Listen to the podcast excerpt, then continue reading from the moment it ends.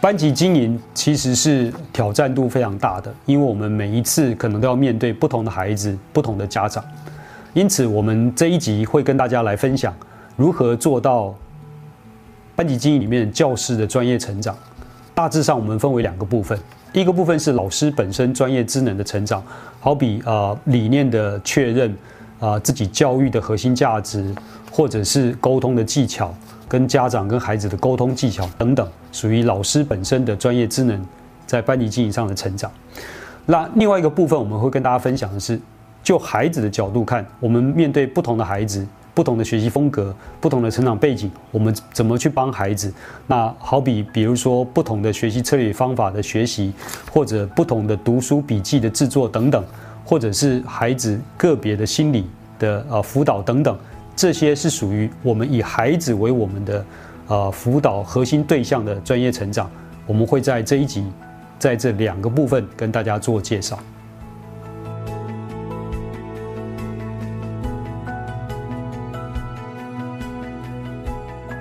接下来我们想回到老师本身，好，那呃阿阿福老师可以分享一下，就说面对呃你带领新的班级，你平时如何来提升自己带领班级的？这个经营的能力，我想所有的技能都是要学习的。当导师这个技能更要学习，因为在教室里面我们会影响的人真的很多，而且很多孩子会把我们当做是一个学习的典范。在自我的班级经营的提升里面呢，呃，第一个我觉得我必须要一个很开放的心胸，然后敏锐的观察力。那第二个呢，我会把握每一次学习的机会。举个例子来讲，在我刚开始教书的时候。有一次，隔壁班的老师跑来问我说：“这个复习的讲义，你们班的我帮你一起印了哦，你就不用再印了。”这件事情对我影响很大。为什么？它就是一个分享。接着我就开始启动我的敏锐观察力，去观察这个老师。这个老师他不止他希望他自己的班级好，他更希望全年级大家一起好。这件事情会在日后我当导师的时候，我特别的提醒自己。那接着呢，我会。做一件事情，每当经过班级的一个事件之后，我会把它书写下来，透过一个反省机制，把它条列化，把它文字化。只要有任何的机会，我可以跟我的教书的这个同才伙伴一起分享的时候，我会把我的问题提出来，听听看大家的意见。那现在是一个资讯非常，呃，容易取得的一个时代了，我也很喜欢去加入一些老师的社群团体。因为在这个团体里面，在这个社群里面，我们不只是彼此的分享，甚至我们有更多的一个机制，让自己能够快速的成长。嗯哼，所以阿福老师提到的是，呃，怎么样从。同才之间得到学习，同时老导师呃的社群也可以得到学习。那呃我自己其实是喜欢阅读，所以我会读一些有关于这个啊，比如说哲学方面的书，或者是心灵心理成心理学上面的书，那能够强化自己的这个代班的能力哈。那我不晓得啊，巴蒂老师你是如何来强化自己这个啊班级经营上面的专业的能力？那就我自己的经验，我开始呃，让我自己的教学或带班的一些理念真的有一些改变，大概都是从五年前的孟德恩恩次方开始，所以呃，也诚心推荐，就是老师如果觉得嗯，想去看看很多在教学现场伙伴怎么样去运作，也许在教学上面，也许在整个运课上面，那也推荐老师可以参加孟德恩次方。那我觉得在学科中心有很棒很多很棒的研习，也也也老师也可以去参加这样。那除此之外，呃，有很多老师为了分享，也会写了很多很多的书。像我跟呃欧阳立中老师，就我我们都说他是兄弟，这样很多招都会跟他学。那像曾明腾老师也很厉害，啊，陈怡佳老师也很厉害，都有很多很厉害的手法可以去向他们学习。那除此之外呢，在脸书上也有很多很多的分享。那如果老师愿意在脸书上，除了呃去爬文、去追踪以外，还可以把这样的东西放在自己的教学场域当中去做一些实践，我觉得应该会让自己的收获更多。是，两位老师其实都有不同的方式，不管是参加呃很棒的研习，或者是认识很多的名人啊，或者像阿福老师提到的一些呃社会的资源的引入等等，都是让自己专业成长很棒的地方。那我自己其实也呃可以透过阅读哈来来做这个专业的成长，好比这一本书哈，这个对与错的人生逻辑课哈，像这样的一种一种呃呃哲学的思辨课程，一方面让自己在带班能够传递给孩子很多呃生命的一些呃智慧跟判断，一方面也让也可以啊就说让自己在呃。带领班级经营面对很多问题的时候，有一些思考。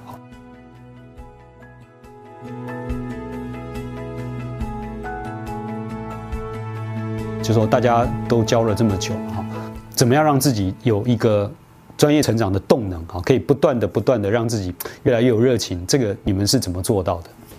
曾经有个老师跟我分享，他说现在他觉得有两有两种老师的类型，他觉得是非常厉害的类型。有一种很厉害老师类型，就是努力让自己变得超强的，变得斜杠老师，然后什么东西都会。那有一种老师是会努力去帮孩子找资源，然后让孩子变得很厉害。那我觉得我比较像是后者。那我的想法是，那像我在待的学校是在偏乡的社区高中，其实这边的孩子很特别，就是我就算办演习不用钱，他们也不来。然后所以他们走不出去，不管什么东西他都不要。那我就跟孩子说，那没关系，你走不出去，那我就把资源带进来。那我想的想法是，我不用我变得很，不用我自己变得很厉害，但是我要想办法自己筹出一个英雄联盟，让我努力去认识很多很厉害的人。学生需要这个资源，我就找这个老师进来。那除了这个东西以外，我觉得呃，网络社群非常重要。那因为你可以在网络社群上看到很多很厉害的分享，你也可以遇到很多很棒的伙伴。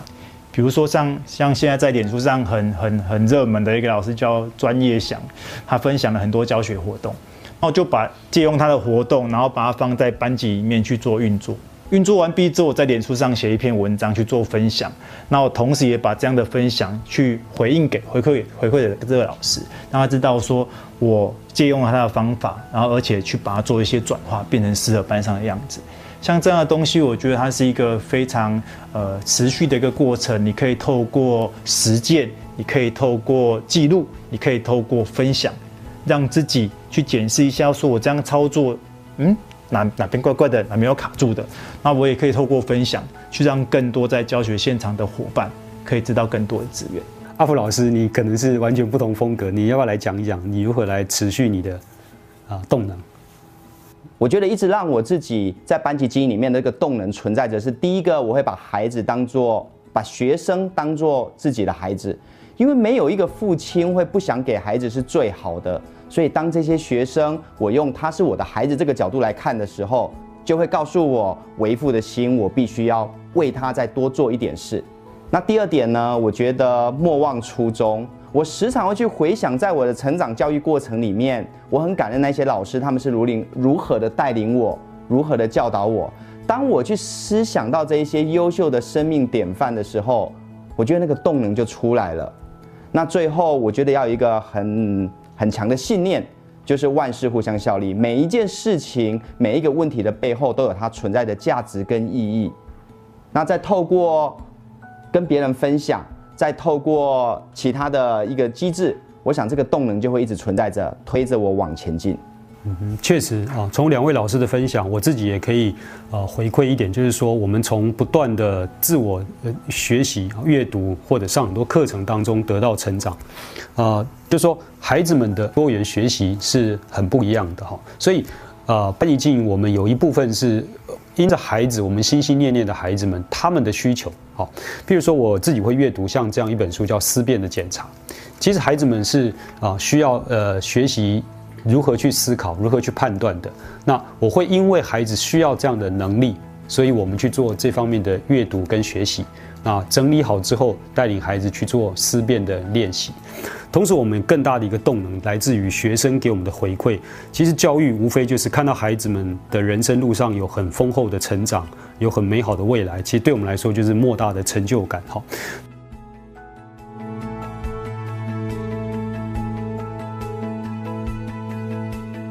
那呃，顺着这一点，我想两位老师都是以学生的学习为重。那我是不是接下来我们请巴迪老师来分享一下，就是说你你怎么在？帮助学生学习这一块做专业成长。呃，当我走到一间教室里面去面对这群学生的时候，然后我给自己的呃期许就是先教心，再教人。我觉得我一定要先抓住孩子的心，那孩子能才能听得进去。然后我之所以会想要去打造一个班级的品牌，是希望孩子进到这间学校，然后去找到他自己的一个归属感。然后你怎么样去看到孩子有没有归属感这件事情呢？就是他们非常喜欢穿班服这件事情，你就会觉得孩子很喜欢这个班。然后如果他有归属感，不管班上有什么你需要他配合的事情，他都会想尽办法。那我也会想办法在这个班上去找到一些孩子的成就感。那像在偏向的社区高中，很多的孩子他的学科能力就非常的低落。可像这样孩子，我怎么样去教他？说哇，这个学科知识很重要，这个学这会考啊，所以你一定要好好的练啊。然后这个东西你要练几题，然后就会，他根本就没办法接受。所以我就会试着在学科以外的的区块去找到一些可以让孩子找到成就感的地方。那在班上有很多属性的孩子，有的孩子喜欢运动，所以我就会陪他们一起去运动。那的有的孩子喜欢画画，那我就会找一些可以画画的比赛让他们参加。那可是不管。呃，我安排了什么活动？结束完毕之后，我都会习惯请孩子留下记录。在我前一间学校，其实他有做一个校刊的一个动作，然后我觉得很很有趣的东西是，这一届的孩子高中三年毕业的时候，我们检测高中三年我们到底写了多少篇文章。三年结束，班上总共出了四十四篇文章，等于是每一期的校刊都有我们班至少两到三篇的文章。除了这些比较多元的一些表现以外，那当然你你会发现有一些孩子在某一个领域有一些特别的亮点。那关于这些孩子，我就希望可以去找到更多舞台，可以让他去做发挥，比赛也好，然后呃像是活动，像是呃博览会，像是嘉年华都好。啊，我也曾经有过一个孩子，是他非常会画画。他在毕业的时候，他就呃送了我这本这本手册，这样。他这本手册很特别，就是里面的每一张画都是高中三年，我拜托他，我请他帮忙，然后找各种的场合，可以让他把他的想法画下来一个作品。那像这样的部分，也许在升学方面可以说，嗯，这个孩子很适合参加特殊选材。可是后来在他毕业的时候，他送了我这个盒子，你看满满的都是孩子对你的感谢，整盒都是一样。然后其中有一张，呃，卡片我看得非常非常感动。这个孩子是国中部直升上来的孩子，他里面的内容是写，呃，他在国中的时候过得非常不开心，因为也许老师只在意成绩吧。那因缘机会我认识了他，去帮他创造了舞台，他就会发现自己被看见了。那所以，如果问我说为什么你想当老师，那我就会觉得，当我看到孩子成长了、长大了，当我看到孩子找到他自己了，我就会觉得很开心。我想帮助一个人的方法一定有很多种，有很多不同的面向。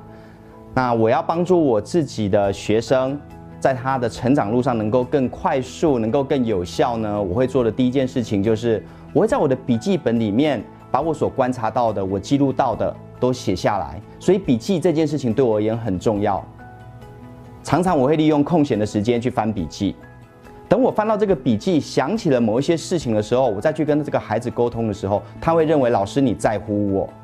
接着在乎之后呢，我会整合我自己所旁边的人脉资源。那我是一个教艺术科的老师，所以我都跟他们讲，你当医生具有需要具有人文素养，你当科学家更需要艺术的眼光。更不用讲，你跟人互动，你要知道艺术在人的行为上面的所有的表现。所以这时候我会去整合我手边的资源，看看有没有朋友可以一起来协助我，帮我的孩子去追梦。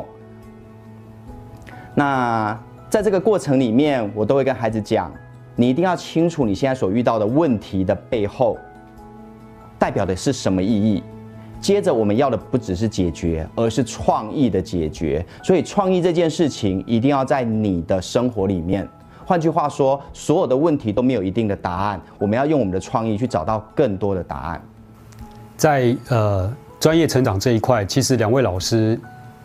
想着孩子的需求，他们就会做不同的事情。像啊阿福老师或者巴迪老师，他们就去寻找孩子们可以伸展的舞台。好，所以呃，面对孩子需求的专业成长是有很多面向的。我相信，只要把孩子的学习当做是最核心的努力目标，每一位老师都可以找到各自专业成长的方式来帮助我们的孩子。班级经营跟我们的学科教学是一样的，需要不断的专业成长。我们建议老师以生命教育作为班级经营专业成长的核心。理由很简单，因为班级经营要面对的是每一个活泼活泼泼的生命。生命教育的核心是人，是探究生命的意义与价值，在实践生命美好的德性，是思辨能力的培养。是成就自己与他人共好的生命之学，因此我们鼓励老师不断的充实生命教育的专业知能，成为你班级经营的核心能力。看到每个孩子的好，帮助每个孩子成就他的好，给孩子看到未来希望的一种班级经营。另外一个专业成长的重点，我们建议老师是针对学生学习所需的各种能力。导师这样的角色并非专属于哪一个学科，学生的兴趣发展也很多元，所以导师们的专业成长可以放在帮助学生学习的角度去增能。好比如果你看到学生的学习有些困难，你可以从帮助学生学习如何学习的角度，有关学习策略的方学习策略与方法，有关阅读理解，有关笔记整理的方法，这都是可以。作为我们专业成长的内容，另外像是比如说生活好习惯的培养，孩子怎么去跟家长、跟同学做沟通表达，自己情绪的安顿，甚至爱情、哲学、人际关系等等的处理，举凡高中生在生活跟学习上可能会遇到的问题，都是我们专业成长的目标。所以，当个好的导师真的不容易，但是能够帮助学生成长，确实也是我们教职生涯莫大的回馈。这种丰厚的收成远超过我们领的薪水，是非常幸福的投资啊！